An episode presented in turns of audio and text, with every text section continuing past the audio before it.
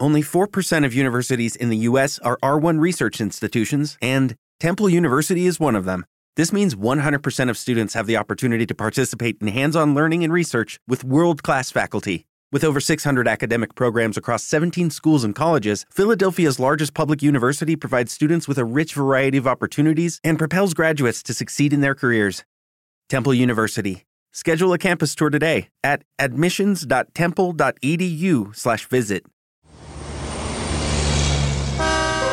Ruta 66. Un camino abierto a la esperanza.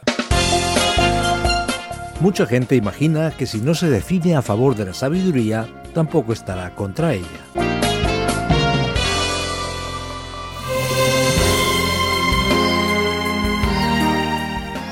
La mítica Ruta 66 durante el siglo XX ha sido la carretera más legendaria de los Estados Unidos de América y se la ha conocido con varios nombres. El primero en nombrarla, la calle principal de América, fue Cyrus Avery, el empresario que vio la necesidad de conectar Chicago con la costa oeste mediante una carretera interestatal.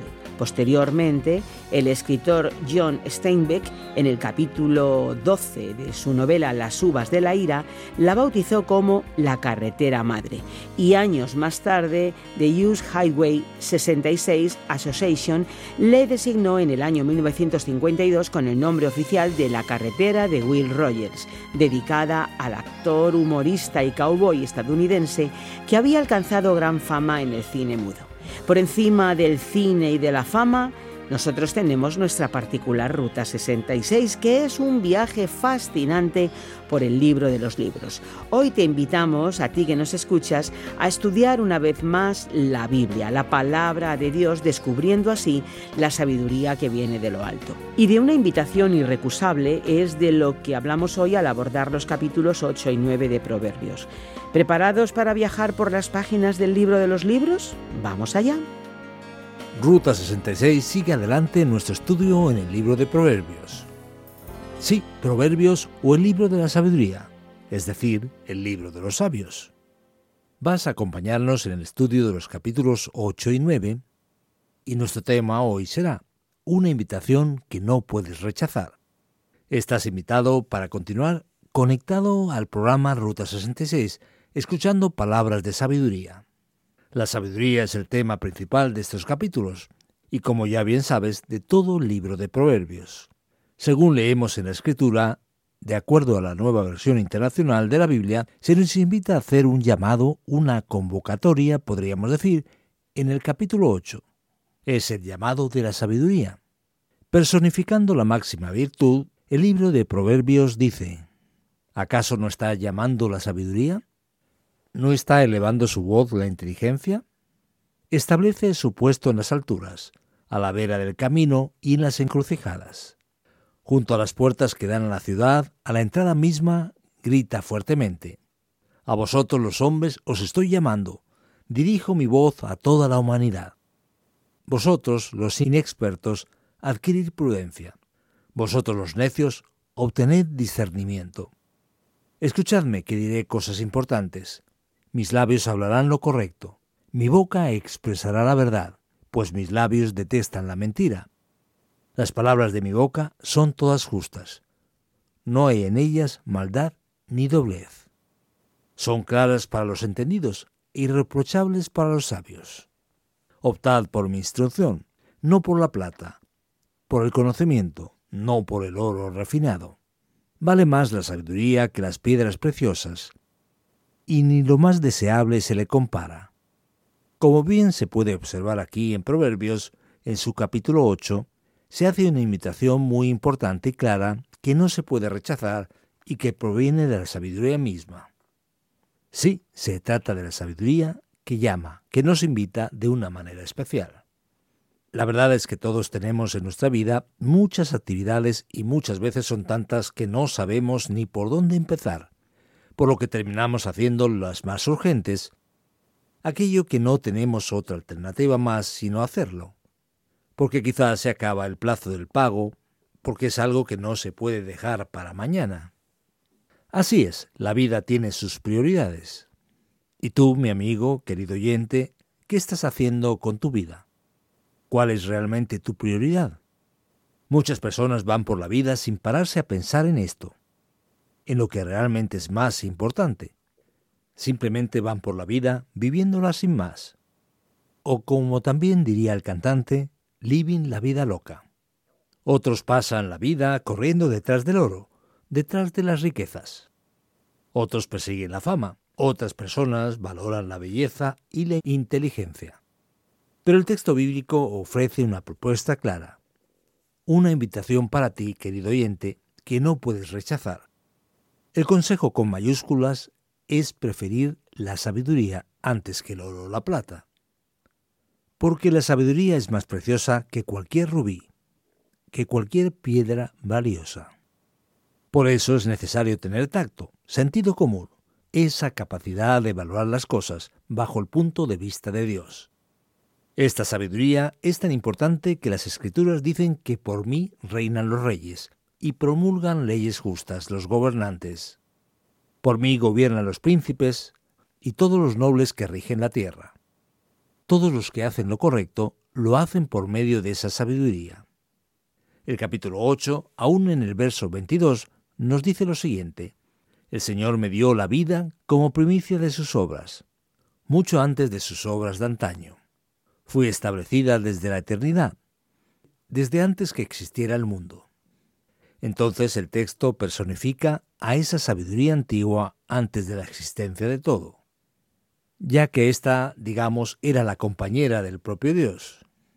Dios es sabio por lo que todo el proceso de creación del mundo, con sus detalles, estuvo marcado por esa sabiduría. Según vemos en el texto, no existían los grandes mares cuando yo nací. No había entonces manantiales de abundantes aguas. Nací antes que fueran formadas las colinas, antes que se cimentaran las montañas, antes que Él creara la tierra, y sus paisajes y el polvo primordial con que hizo el mundo. Cuando Dios cimentó la bóveda celeste y trazó el horizonte sobre las aguas, allí estaba yo presente.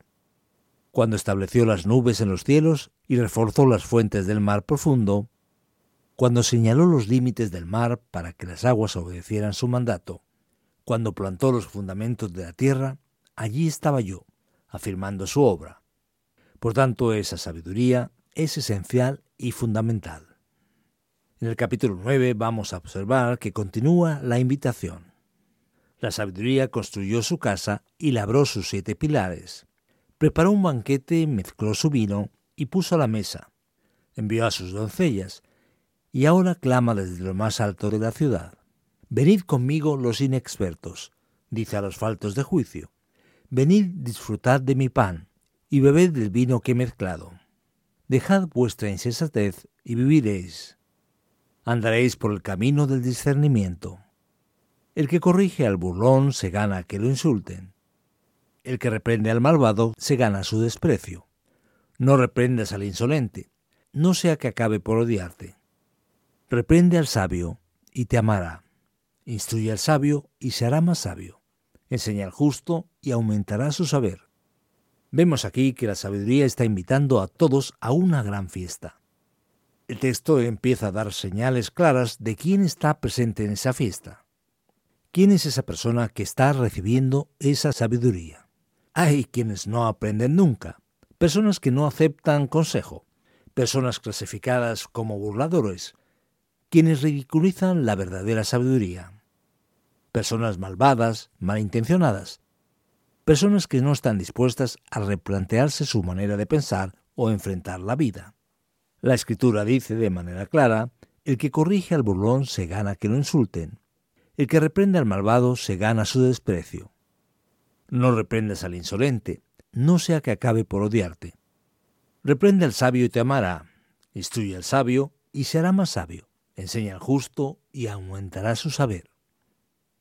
Así que, para definir la gran cualidad ligada a la sabiduría, en el versículo 10 leemos lo siguiente.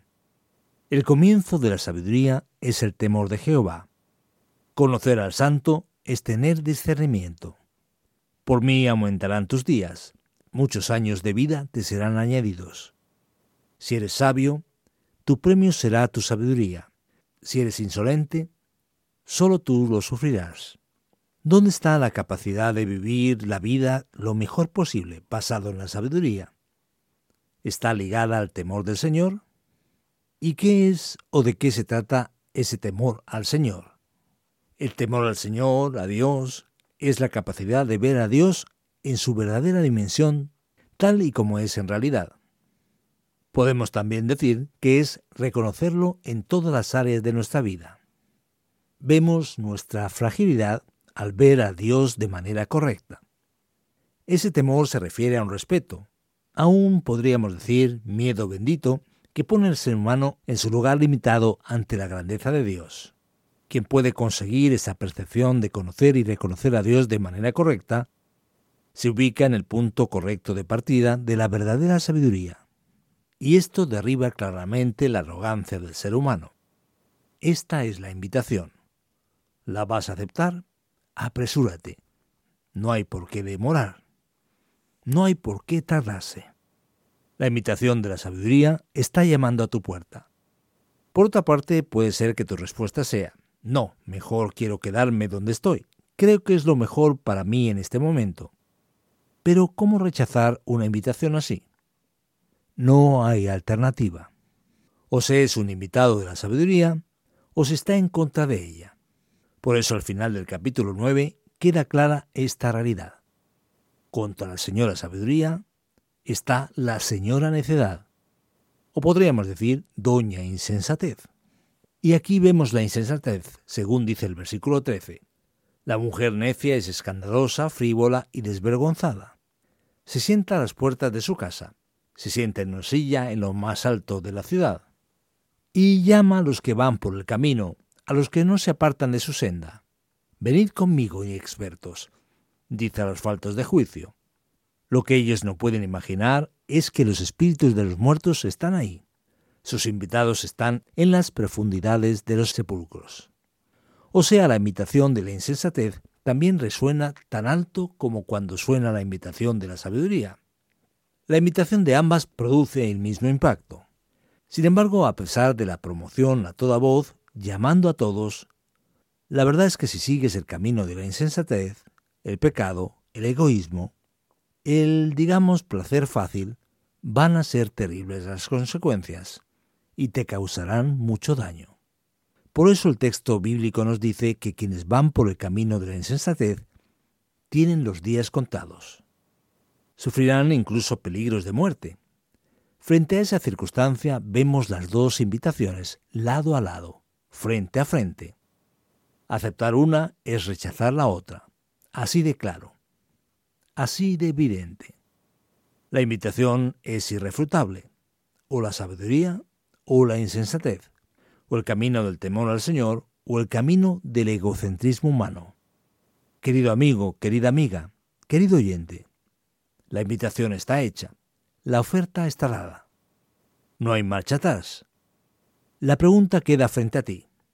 Ante esta invitación tan especial, ¿cuál va a ser tu posición? ¿Qué vas a decidir? Ante una invitación como esta, podemos decidir atraer mucho bien para nosotros o tristemente atraer mucho mal. Tuya es la elección. ¿Qué vas a hacer?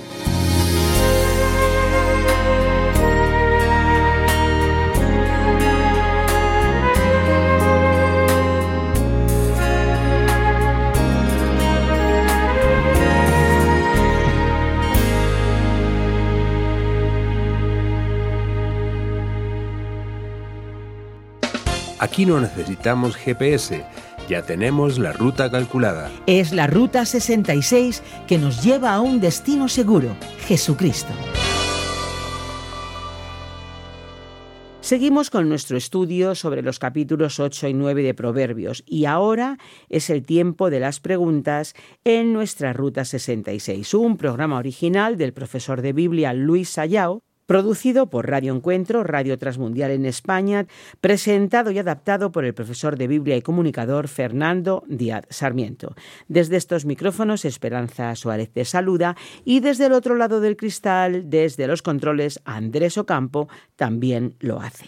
No te olvides de hacernos llegar tus preguntas y de compartir tus comentarios en nuestro WhatsApp o Telegram 601 20 32 65 con el prefijo más 34 desde fuera de España o también lo puedes hacer enviándolo al correo electrónico info.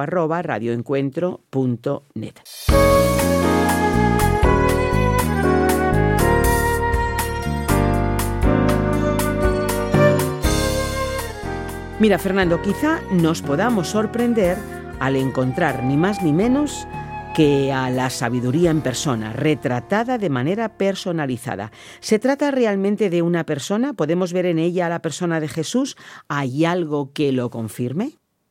Esperanza, de hecho, este tema llama muchísimo la atención. Muchas personas a lo largo de la historia han llevado a cabo una constante búsqueda para descubrir la identidad de esa sabiduría. Lo que llama la atención de muchas personas es lo que sucede después del versículo 22 del capítulo 8.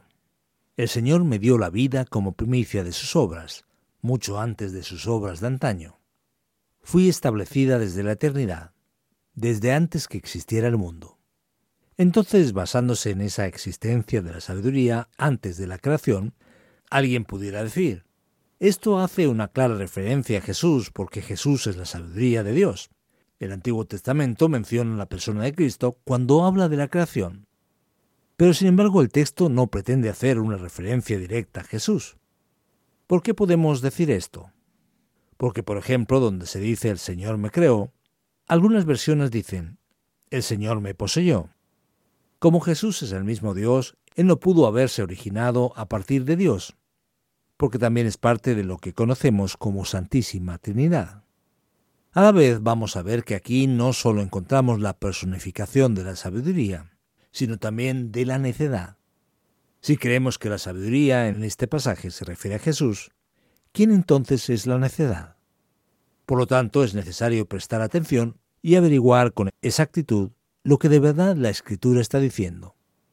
Porque aquí tenemos claramente un texto poético, y Proverbios podemos decir que usa esta personificación de forma retórica. Ahora bien, sin duda alguna, Jesús participó en la creación del mundo y él fue marcado por una tremenda y grandiosa sabiduría.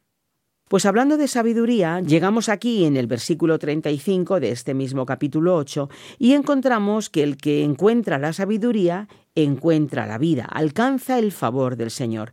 ¿Qué significa esa vida? ¿Dónde puedo encontrar eso? ¿Es que dentro de la sabiduría viene la vida?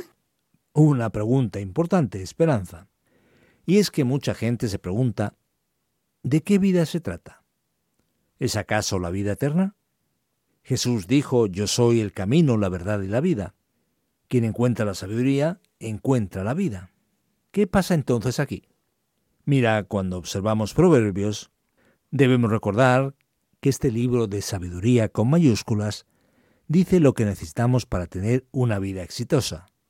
Eso que es tan buscado por todos, el ser verdaderamente exitosos en esta vida. Entonces, ¿esto cómo funciona de verdad?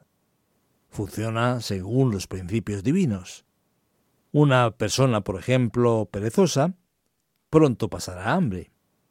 Alguien que no se sabe contener, que no se controla a sí misma y explota de manera airada, con facilidad, sin poder controlar su lengua, va a tener grandes problemas en todas sus relaciones. Entonces encontrar la vida significa exactamente ser bendecidos al poder disfrutar la vida en toda su plenitud y estar rodeados de bienestar. Lo contrario de esto lo vemos claramente en el versículo 36, donde dice que los que aborrecen la sabiduría aman la muerte. De tal forma que las personas que no cuentan con esta sabiduría terminan muriendo antes. pues de acuerdo. La sabiduría es una palabra que abarca algo bueno, es importante buscarla, entenderla, pero ya estamos llegando al capítulo 9 y parece que el asunto da vueltas como una especie de bucle, de espiral sin fin. ¿Por qué tantas veces se repite esa frase acerca de buscar la sabiduría, abordando aspectos que ya se mencionaron en los primeros capítulos? En realidad, Esperanza, no es que el texto se repite, sino que es más bien una conclusión de lo que se comenzó a tratar en el capítulo 1. Entonces Proverbios hace una división del libro y va de los capítulos 1 al 9 y después del 10 al 22. Estos últimos llamados los Proverbios de Salomón, y son así enumerados en este libro. Y lo que tenemos aquí es la conclusión de esos nueve primeros capítulos sobre la sabiduría. Así que primero vimos las características de la sabiduría, luego la invitación para obtenerla, y al final los resultados para quienes la siguen y para quienes no la siguen también, así como la invitación final, o sigues a la señora sabiduría o sigues a la señora insensatez. ¿Cuál es tu elección? Lo que el texto nos está diciendo es que decidamos ahora. Así es, de alguna forma, cómo funciona lo que está diciendo claramente aquí. Bueno, pues tengo una pregunta curiosa ahora y sé que todos queremos sabiduría para la vida, pero a veces nos quedamos preocupados preguntando, ¿dónde están los muertos? Y el último versículo del capítulo 9 habla exactamente sobre eso, de los muertos. ¿Dónde están? ¿Dónde queda esa situación aquí del mundo de los muertos? Es verdad, Esperanza, ese texto capta nuestra atención y merece toda nuestra consideración. Claramente dice así. Pero estos ignoran que allí está la muerte. En el hebreo literalmente la palabra es refaim, que quiere decir literalmente sombra. ¿Por qué? Por lo siguiente, el mundo de los muertos es un lugar oscuro, un lugar al otro lado de la realidad en un mundo sin sol. Los espíritus de los que mueren están presentes ahí y podemos decir fenomenológicamente se describen como sombras por lo que es una forma de descripción de los muertos. Entonces vemos en el Antiguo Testamento que las personas cuando morían iban al mundo de los muertos y ahí permanecían como sombras. Este pasaje no habla del infierno ni de la condenación eterna. Este texto lo que dice es que los que andan por el camino de la sabiduría tienen la vida, y los que no van a lo profundo del reino de los muertos, donde están los espíritus de los muertos. El texto no habla del infierno ni de la condenación eterna. Este tema no se discute en el libro de los Proverbios, sino que aparecerá más adelante en la revelación bíblica. Aquí apenas se dice que el que tiene la sabiduría encuentra la vida, y quien no busca la sabiduría le esperan las profundidades de las tumbas, donde se encuentran los espíritus de los muertos. Lo que quiere decir al fin y al cabo es lo siguiente vas a terminar muriendo tarde o temprano. Y no es que no exista el infierno ni la condenación, no es eso. Estas cosas simplemente no se discuten en proverbios, sino más adelante en la revelación bíblica, que es, como ya hemos visto ya, una revelación progresiva. De acuerdo, Fernando, pues quedémonos por aquí con este asunto y sigamos hablando sobre la vida. Y bueno, para ti que nos escuchas, no te vayas todavía, que aún tenemos una palabra final. Llega la aplicación en nuestra Ruta 66.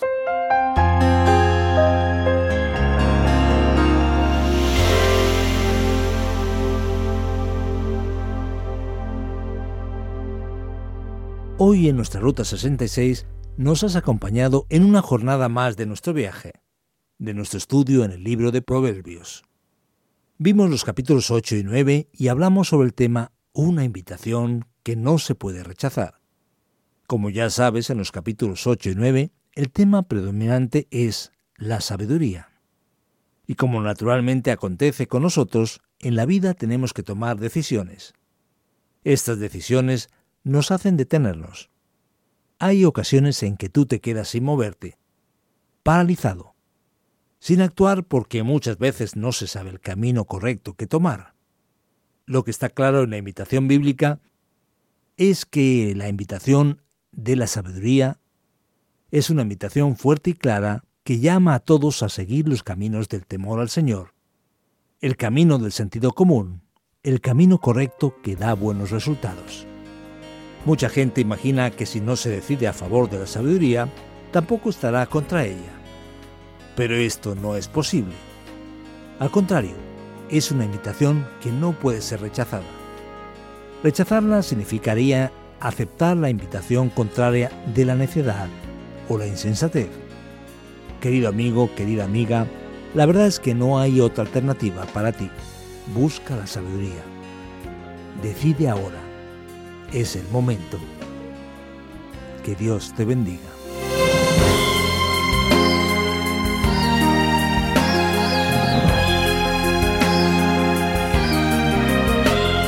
Pues hemos llegado al final de este episodio, pero por supuesto que volveremos. Te vamos a estar esperando en el próximo espacio. Hasta entonces, si quieres escuchar este programa de nuevo o alguno de los anteriores, lo puedes hacer en nuestra página web o en la página RTM 360, también descargando la aplicación RTM 360.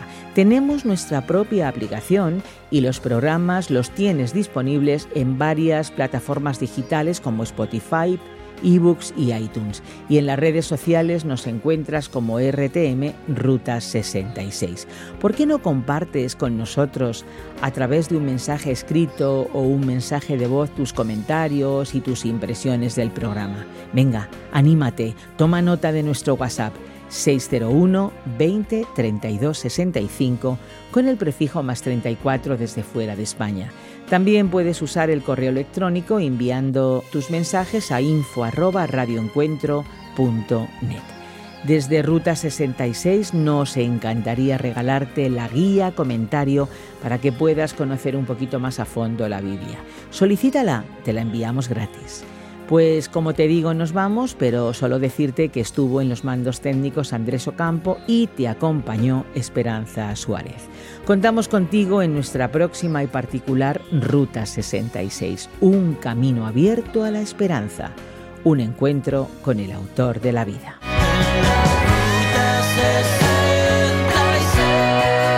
Descarga la app de Ruta 66 y sigue RTM Ruta 66 en las redes sociales. Aquí te esperamos.